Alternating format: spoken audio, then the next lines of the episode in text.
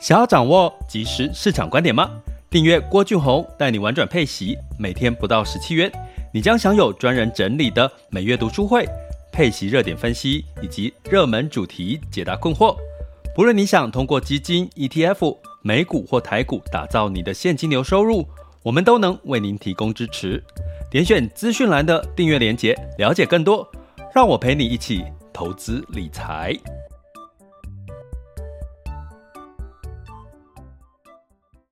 各位亲爱的学员以及听友们，大家早上好、中午好、下午好、晚上好。今天是二零二三年的五月二十三日，哈，再过七天就将近哈，要到六月，六月一日就是美国举债上限的这个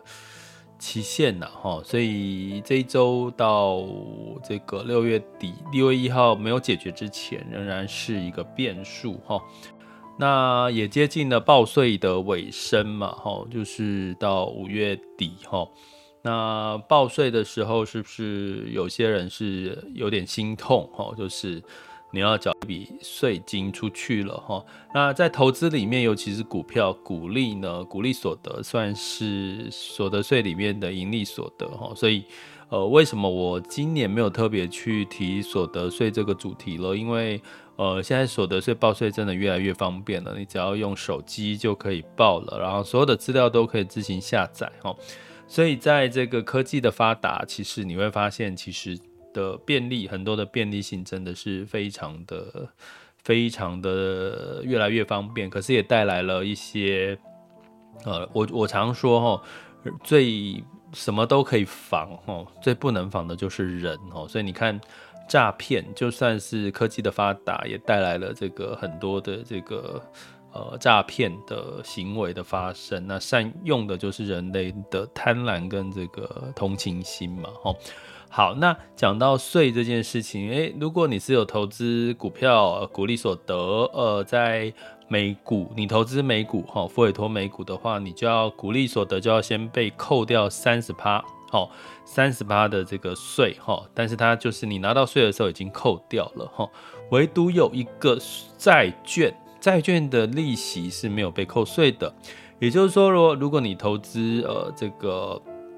透过基金或者是 ETF 哈，因为债券大部分都是境外嘛，我们买的都是海外债，台湾的债没有什么亮点。第一个，台湾的利率那么低，所以其实也不太可能有。太好的这个债息吸引人，第二个就是呃整体的市场太小哈，规模太小哦，所以大部分我们在投资债券，大部分都是买到海外债。那海外债呢也有课税，比如说在台湾买的这个境外海外债的基金哈或 ETF，它基本上因为它是属于海外所得，可是海外所得至少要好几百万，六百多万。以上才会被课到税哈，所以一般我们的一般投资人其实是不太容易有这么高的海外所得了哈。那如果是你付委托，透过付委托去直接买债券，美国的债，那告诉各位，美国的债券也完全不课税哈。股美国股票是会课三十 percent，啊外国人会被课三十 percent 的股利所得。那债券的部分呢，是不会被课任何税哈。那这个逻辑是什么？你也不用去死背哈，因为呃，对于美国人来讲，债券是一个借钱关系嘛，我们就是借了借给，比如说我们呃今天要聊一下苹果债嘛，哈，苹果的公司债。所以苹果跟你借钱，它是一个借钱的关系，它并不是你生产力创造的一个获利哈。所以它美国就认为这种债券的这个特色的投资工具是不课税的。但是呢，你投资股票赚到了钱，不管是股利啦哈这些的，其实它就是一个什么？就股利就是所谓的成长、盈余、成长、获利的一个分配嘛。所以对于呃美国人来讲，他就必须要课税哈。所以你在投资债券的部分，境外哈，美国部分其实债券是不课税。可是有一种债券是会被课税，就是美国的债券 ETF 哈。因为在对于美国人来讲，美国人其实有时候你好处就是说，他也算直接，也算单纯，就是说 ETF 哦，在美国人来讲，诶，ETF 这个东西它就视同是股票。哎，ETF 本来就是股票的投资指数啊，这类投资工具。哎，你现在叫做债券 ETF，可是它它还是 ETF 哦。所以基本上呢，如果是美国的债券 ETF 呢，也会被课税哈。那因为他认为哈，ETF 就是等同于股票了哈，所以呢，就是它也会被课税哈。所以呢，基本上哎，单独的买债券，我们过去真的科技很发达是。过去啊，你会觉得说，你怎么可能可以自己买债券？吼，就算自己可以买债券呢，你可能也要花的金额也比较高，吼，动不动就是可能要三十万的台币，哈，或者是更百万的台币，哈，或者是理专银行的理专，或者是这个呃相对的财富管理的这个 VIP 哦，像这个资产比较高的，他可以单独的去买债券，哈。所以，一般的小额的投资人呢，基本上是很难去直接买债券的哈。所以，我们今天就稍微的来科普一下债券哈。透过这个部分来跟各位讲，其实现在券商已经有推出了这个小额债券哈。那我呃，基本上我目前不知道有，就是没有特别看到哪其他家，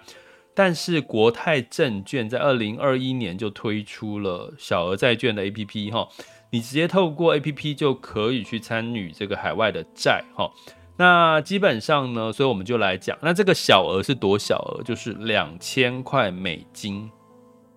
相当于台币大概六万块钱。那有些人说，哎，六万块也不少哈，但是其实相对于我刚刚提到的，过去你要投资一档这个，比如说讲苹果，比如说像 Intel 的，但他们公司可口可乐他们的债。你可能就不止这个价钱才能买哦，所以基本上现在小额投资债券哦，只要六万块左右，两千块美金就可以买，其实直接就投资了。其实坦白讲，那个门槛已经降低很多了哈，所以我们今天要透过这个讯息来聊聊债券哈。那基本上债券这个特色，这个小额债券的好处是，我们过去都是在营业日的营业交易时间才交易哈，通常是到下午的五点哈。可是呢，在这个近期哈，在呃二零就大概四五月的时候哈，它就开放哈，这个小额债券投资开放到。从早上十点到凌晨的五点，你都可以买卖债券，因为国际的债券毕竟它跟我们台湾的时差不一样，所以我觉得这也是更贴近的市场啊。也就是说，你可以 凌晨睡不着的时候。或者是预预约嘛，哈，预约这个买卖的方式哈去卖，然后但是它不能用市价买卖，它只能用这个竞价的方式哈，所以你只能设限价，就是说限定特定的价格啊，可可能没有卖出、没有成交或什么，那就要看状况哈。所以呢，做就算做小额债券呢，建议大家还是要用这个闲钱。流动性高，或者是你短时间不会用到的钱，因为你光要卖掉这件事情，因为它不是用市价就卖得掉，市价就是说我它现在是现在的价格是什么，我就用什么价格去卖吼。那你是用现价卖，那当然就比较，如果诶你一早醒来发现没有卖出去，你可能要再卖一次哈。所以变说，其实建议在做小额债券，你还是要用比较。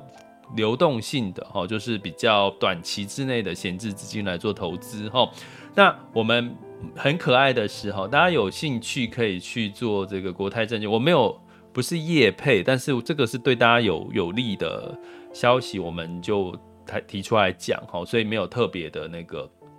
特别的一些商业商业的行为哈。那在你一开始你，但是当然你要是国泰证券的用户嘛哈。那他一开始你就会，他会你要登录之后，他会告诉做一个债券的测验，你要通过之后，你才可以正式买债券哦。那我觉得里面的这个小测验其实也很棒哦，因为它其实也这个透过这个小测验，让我们知道哦，就是。呃，可以，怎就是你有没有正一些观念是不是正确的了哈？所以基本上呢，在债券的部分，我给各位举几个它里面提到的问题哈。一般投资人在投资债券是可以只可以买 A 就信评好以上的债券，还是？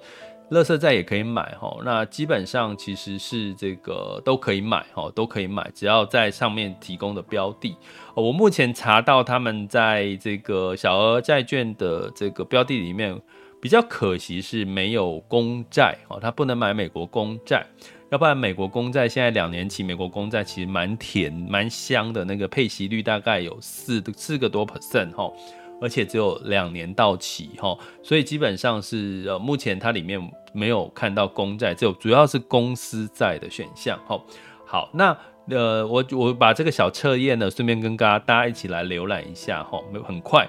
啊，那里面有个问题，比如说他测验你说，债券如果没有到期，如果发行人无法支付应付的利息的话，那它是算什么？哈，它答案就是违约嘛。而且违约最差的状况是可能无法偿还债务之外，还会损失所有投资的本金。哦，所以这就是债券的风险。债券最大的风险其实是违约。哦，因为就是你更简单来讲就是。你借钱给别人，别人要还给你利息，到期本金要还给你，他连本金都还不出来，这叫违约，就是债债券最大的风险。哈，那另外有一题，我觉得也很棒，值得跟大家分享它的测验。哈，债券到期值利率也等同于该债券的配息率吗？答案是不正确的。哈，因为呢。两者是不同，因为配息率哈指的是债券的票面利率，也就是说，它一开始发行的这个利率要给多少？也就是说，比如说呃，人家跟你借钱说，呃，我每一年要给你这个八趴的利息，这个叫票面的利率，就是一开始就约定好的哈。那什么叫到期值利率？就是你买到这个债券的时候。所提供的这个报酬率，哈，诶，你这样会听到会觉得说好像不是很懂。我举个例，哈，比如说呢，苹果，哈，发表苹果，呃，你可以在它的这个 APP 里面呢，会看到目前热门标的有一档苹果的公司债，哈，它发行的时候呢是这个三点二趴的殖利率，哈，诶，所以听起来其实好像是呃。呃，还好，对不对？现在三点二趴，那个时候发行的时候，三点二趴，你可能会觉得呃，so so，对不对？那它是什么时候发行的呢？它是二零一七年发行的，吼。所以呢，它在这个二零二七年的时候呢，我看一下，哈。我顺便就是二零二七年就要到期了，所以它是十年的公借，跟你借钱借十年的意思了哈。所以二零二七年到期，到现在也剩下三点九七年了哈，剩三年就到期了。诶，听起来这个标的不错，你买三年苹果就可以每一年呢，后面的三年到四年赚到四点一五 percent 的报酬哦。简单来讲是这样。所以我刚刚讲的三点二 percent 就是它的票面利率哈，那四点一五就是它的到期值利率，所以两个是不同的。一个票面利率就是它二零一七年发行的利率。那到目前为止，因为什么？因为苹果的公司债的价格的波动带来的，它的殖利率变成四点一五，也就是说，苹果发行公司债之后，它的债券价格是下跌的，所以造成它的殖利率是上涨的。吼，那合理什么？所以代表什么？什么情况下殖利债券价格会下跌？就是升息的时候，因为你升息，我举个例，刚刚讲美国两年期的公债都是四点二九。四点二九 percent 的，也就是说，你去买美国没有几乎没有风险的政府债券，就有给你这两年就有四点二九 percent 的每一年的配息给你。那我刚刚讲苹果是多少？四点一五 percent，所以你买苹果跟美国公债，那你其实如果你要要的是四点二九的 percent 的配息率，你就是买美国公债就好了，对不对？可是呢，那为什么诶，苹果是四点一五 percent，二零二七年到期还有将近四年吼，那为什么你到底要买公债还是买苹果的公司债？听起来从配息的角度，公债就很还比。苹果公司债的殖利率来的高，哈，这是一点，哈。那我要讲，因为我们今天我们今天特色讲说，其实你自己小额投资公司债的好处是什么，哈？我们用基金 ETF 来做对比，等下来对比哦。第二个就是双，还有双利政策略，哈。第第一个利就是我们的配息嘛，第二个利就是它的资本利得哈，所以我们看现在苹果是你现在买苹果二零二七年到期的公司债是四点一五 percent，然后到期日是二零二七年，所以将近有四年你可你都可以领到四点一五 percent 的利息，而且我刚刚提到美国当地的债券是不课税的。所以你是扎扎实实领到四点一五 percent 的这个利息哈。当然你要考虑到汇率的风险啊，因为美金嘛要换回台币。但是另外一个是你投资这个小额债券，大概是一个 percent 的这个手续费哈，大概一个 percent 哈，其实比股票的付委托还来得便宜哦，比比比较股票的付委托还来得低哈。所以呢，呃，目前讲到这边为止，我要讲第二个利哈，它的利资本利得。大家我刚刚提到说，当景气不好或者是在升息的时候，太过强劲的时候，景气衰退的时候。债券公司债通常价格容易跌，可是大家去想，接下来未来的三年比较会是复苏还是衰退的更严重呢？市场景气，诶，你去思考这件事情。如果景气你觉得接下来二零二四年是越来越好，会复苏了，因为要降息了哈，那基本上呢，你就会发苹果哦的公司债在。这样子的一个方向之下，比较容易会反弹，价格会反弹。目前刚刚提到，二零二七年到期的苹果公司债是九十五点八三，九十五点八三的这个价格哈，那它发行的时候大概是一百块哈，所以也就是说，当你到二零月，有两件事情会让你的资本利得是有机会越来越高。第一个。离到期日越近，你的九十五点八三块会越来越接近一百块。第二个，当景气复苏的时候，代表哎，苹果是不是更好？它的获利啊，各方面更好，对公司再有利，它的这个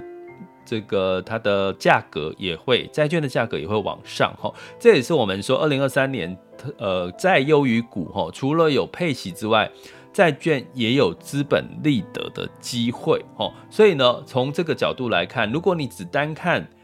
殖利率锁四年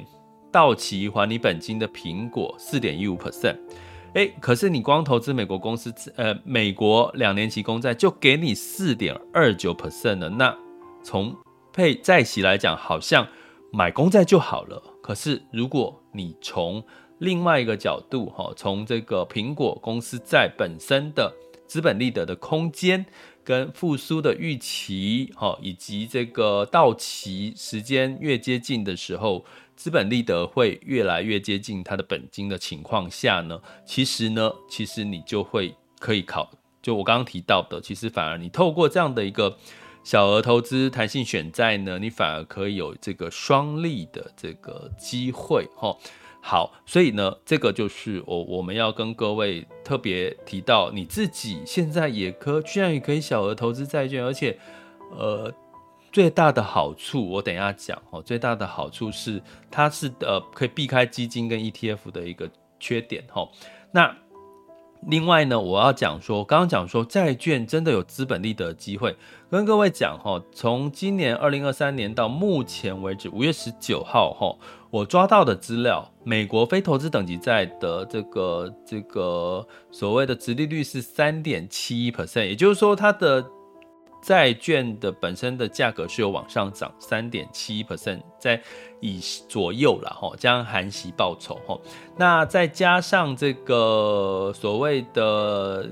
非投资垃圾等级债是呃堕落天使债是二点六七 percent。欧洲的非投资等级债是四点二 percent，到今年为止，哈，到五月十九号的报酬率。当然你会说，那这个报酬率跟股票还是没得比。当然呢，近期反弹，像美美国的科技股，还有消费类股呢，到五月十九号，科技类股都反弹了二十四点九七 percent。非必需消费都反弹了十五点零九 percent 哈，那呃反弹最大的股票市场其实是呃墨西哥二十三点六四 percent，希腊二十一点七九 percent，意大利十九点零三 percent，南韩十七点四二 percent 哈，所以呢，其实从这边来看的话，其实表现最好的其实是欧洲。哦，欧洲在年初的时候，各个国家啦，哦，但是我们一般在台湾投资人不太可能去单独买墨西哥，单独买希腊嘛，一定一定是一篮子的欧洲啦。哈。那我们刚刚提到的债券也是一篮子的债券，可是如果你刚提，我刚刚提到美国非投资等投资等级债是三到两个 percent 的一个报酬的话。那如果你单独的去精选苹果，因为苹果我为什么挑苹果？因为大家会一定会觉得苹果是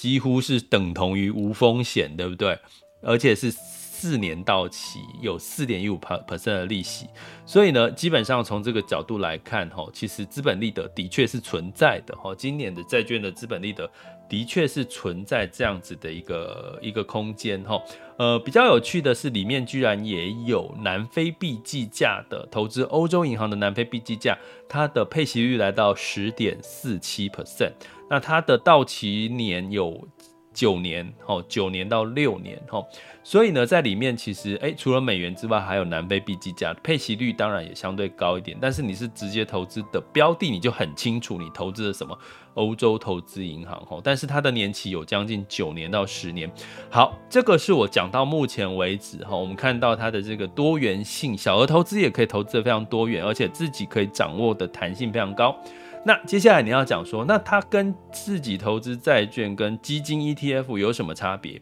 关键就是你自己可以选择你要持有到期，还是你要中途把它卖掉。大家知道，如果你投资债券型的基金 ETF 的时候，你通常会是必须是基金经理人或者是指数去被动的帮你持有。到期再换下一档标的，到期再换下一档标的，所以呢，你只能去看着它的操作绩效，不管含息报酬率、它的配息率的稳定度，对不对？可是呢，如果你自己单独投资债券，哈，比如说我讲苹果的公司债，我刚刚提到了它是呃三年，哈，三呃三点九七年就到期，所以你可以怎么样？比如说我现在买进苹果的四点一五 percent 殖利率的苹果公司债。三点九七年到期，我就持有三点九七年到期，那我的本金就会原封不动。诶，是叫原封不动吗？诶，诶，这个成语我突然之间原封不动吗？没错嘛，哈，不是玩风不动嘛，哈，是原封不，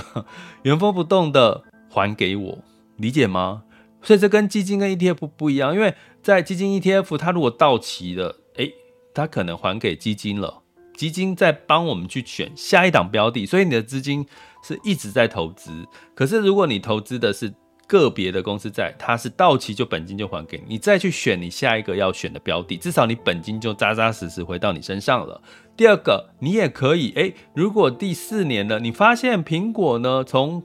参考的这个价格从九十五点八三，诶，涨到了九十八。你觉得够了？我想我已经可以获利了结，我不要赚这个殖利率了，我想要赚这个资本利得，赚这个价差，那你就直接把它卖掉，九十八块钱把它卖掉。你同样是自己选择去赚取这个资本利得。那当然，如果比如说我是在后年把苹果卖掉，涨到九十八块钱，我把它卖掉，那我后面两年的利息我就领不到了嘛，你就要牺牲掉后面两年的利息。所以，对于一般的小额投资人，你可以选择持有到期领利息，本金绝对不会亏损，除非他违约哈。那如果说你不想持有到期，你可以中途，如果他的资本，它的这个净值上涨的时候，你就可以卖掉它。那在今年，我有跟各位提过，接下来的一两年其实是对公司债是比较有利的，因为景气从衰退进入到慢慢进入到复苏，开始降息，其实对公司债是有利的情况下，那当然你就可以期待有资基本利资本利得的机会哦。所以呢，在这个时候，如果你对于基金 ETF 买债呢，你实在有一点点觉得好像看不懂，到底基金买什么，债券买什么，配息再配什么？诶，你想要掌握度更高一点，弹性度更高一点，你就可以透过券商推出的这种小额债券投资的这个工具呢，自己来选择债。吼，刚刚讲说它的债种非常多，吼，包含很多知名的公司，像 3M、可口可乐、Intel。Intel 目前的殖利率是。五点六六 percent 哈，可是它到期是二十四年之后到期，二零四七年到期。但是我刚刚讲的是，你不不一定要持有到期啊，但是你持有到期，每一年就领五点六六 percent，就 Intel 不会倒的话，那你可以领二十四年，听起来也不错，对不对？那中间它的现在的参考价是七十二点八七，所以中间如果在上涨的时候，你其实还有资本利得的机会。诶，里面还有什么？波克夏希尔的债哦。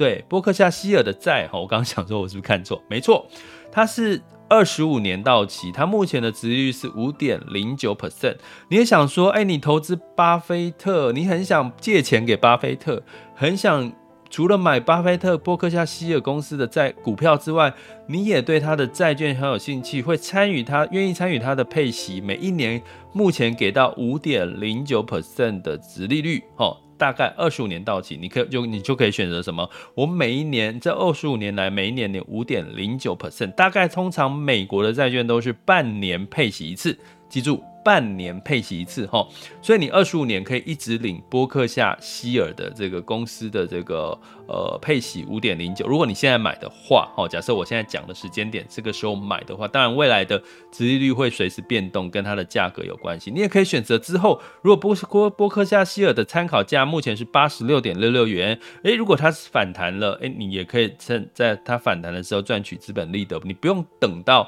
二十五年才卖掉哈，所以某种程度你会发现它的弹性跟主导权、跟资本利得、跟配息的这个掌握度都在谁手上？都在投资人自己手上。那呃，你唯一付出的成本就是买卖，大概有一趴的。这个呃手续费哈，那当然你的这个基金哈 ETF 也都有手续费嘛哈，所以呢，我觉得诶更多元性的这个投资现金流收入，你现在也可以小额买债，自行下单就可以买苹果公司债，你可以弹性选债，其实找对你的双利策略，你会发现其实债券其实有时候也蛮好玩的，不是吗？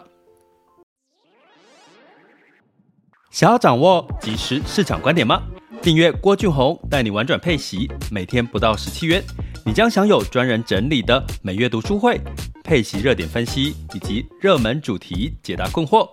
无论你想通过基金、ETF、美股或台股打造你的现金流收入，我们都能为您提供支持。点选资讯栏的订阅链接，了解更多。让我陪你一起投资理财。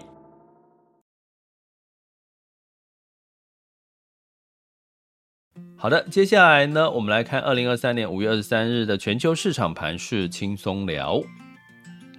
首先，我们看到风险指标部分，今日 VIX 恐慌指数是十九点五三，现在当下恐慌指 VIX 恐慌指数是十七点二，有稍微的升了一点点哈。十年期美债殖利率来到拉高到三点七一一零 percent 哈，所以其实也恢复了这个一定的合理的美债殖利率啦。因为整体的这个市场是在呃偏升息的一个阶段嘛，所以殖利率应该要往上。殖利率十年期美债殖利率往上，我刚刚讲是。十年期美债殖利率是三点七一一零，大家还记得我刚刚提到两年期公债殖利率是多少吗？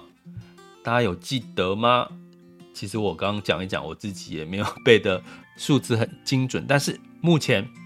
美国两年期公债殖利率是四点二九 percent，所以简单来说，这代表什么呢？这代表短年期的殖利率高于长年期的殖利率，是殖利率倒挂，长短年期殖利率倒挂。就是景气衰退，哈，就是景气衰退，这是一个最基本的一个判断逻辑，哈。所以如果你对这个不是很了解，哈，这个就记得来上课，哈，加我们的订阅专案，点选 Mr. Bus 头像，呃，赞助方案，还有各个平台订阅连接，哈，了解更多的订阅内容，哈。那其实有时候你了解更多的知识点，你就可以判断出更多。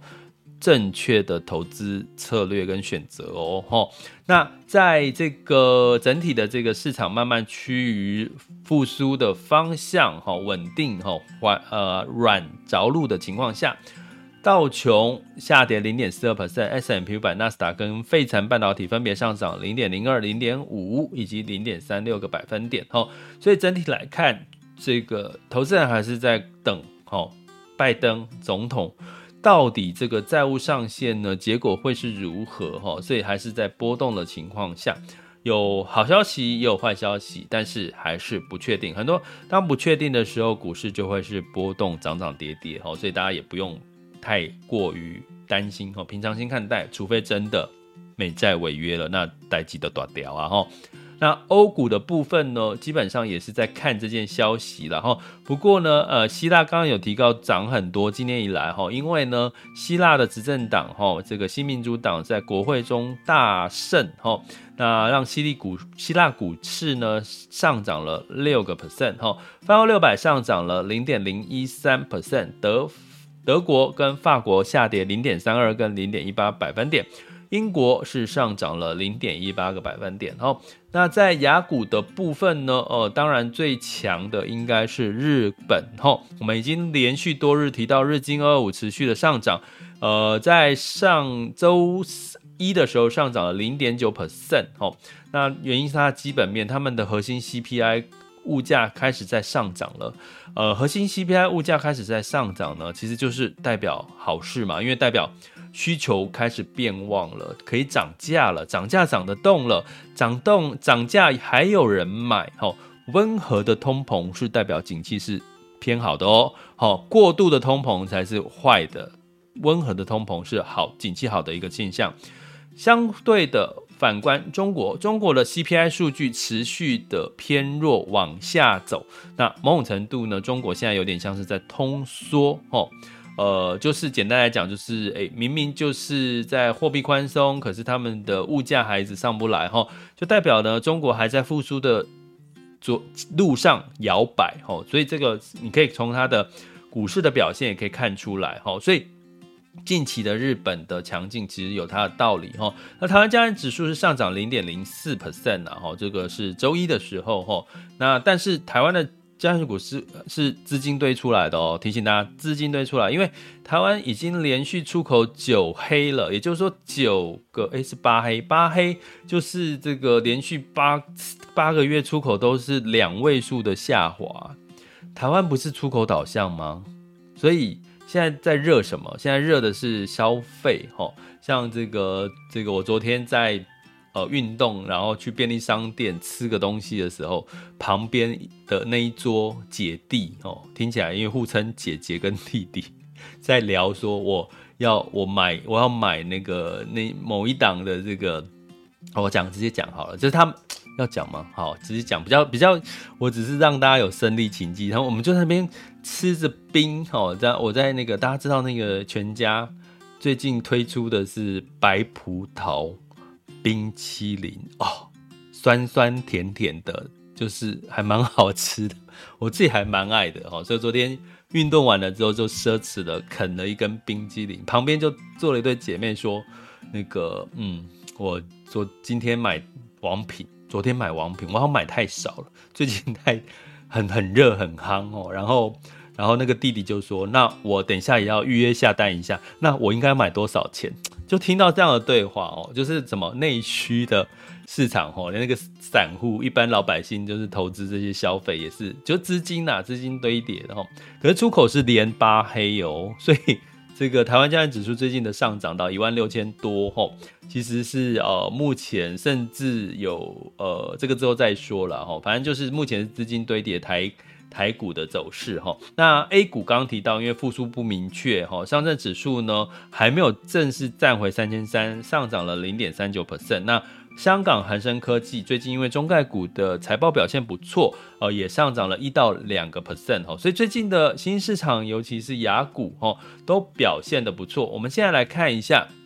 现在时间是十二点三十二分。目前这个台股哈，目前是一万六千一百七十点哈，下跌十点哈，然后跌幅是零点零七 percent。那原因是电金双跌，台积电呢下跌到五百二十八块钱，跌幅是零点五六 percent。呃，金融股也是稍微小跌哈，但是都小跌啦，所以不是有必要去太过太过担心哈。呃，那这个港股。目前是下跌，恒生指数下跌零点五八 percent，恒生科技是下跌零点二五 percent 哈，先涨后跌。刚刚柜买指数是上涨零点九二 percent 哈，所以中小型类股呢，在落后修正之后呢，也最近有开始有在反弹。上证指数哈是下跌零点五八 percent，来到了三十三千两百七十七哈点三六。深圳指数下跌零点一二 percent。那日经二五哎，先涨后跌吼，就一开始表现又是表现很突出。那目前是下跌零点七九 percent，南韩综合指数下上涨零点四九 percent，新加坡海峡上涨零点三四 percent。所以整体来讲，就是呃涨多了，开始有一些些的修正，哦，这也算是健康。那能源的部分呢，在七月份交割的布兰特原油期货是上涨零点五 percent，来到七十五点九九美元每桶，哦。那这个整体来看，就是需求跟供需的一些拉扯，哦，所以大概就是七十到八十块左左右的变动。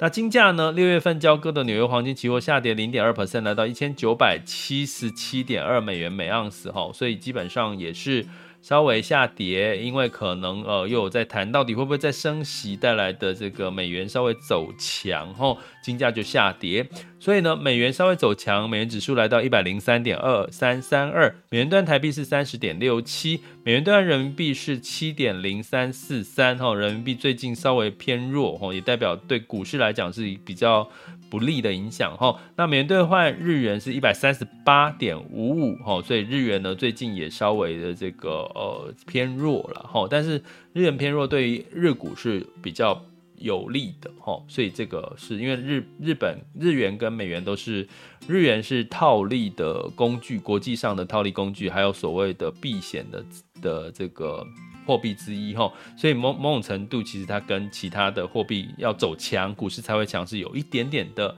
不同的逻辑哈。所以有机会我们再深入的来了解哈。好，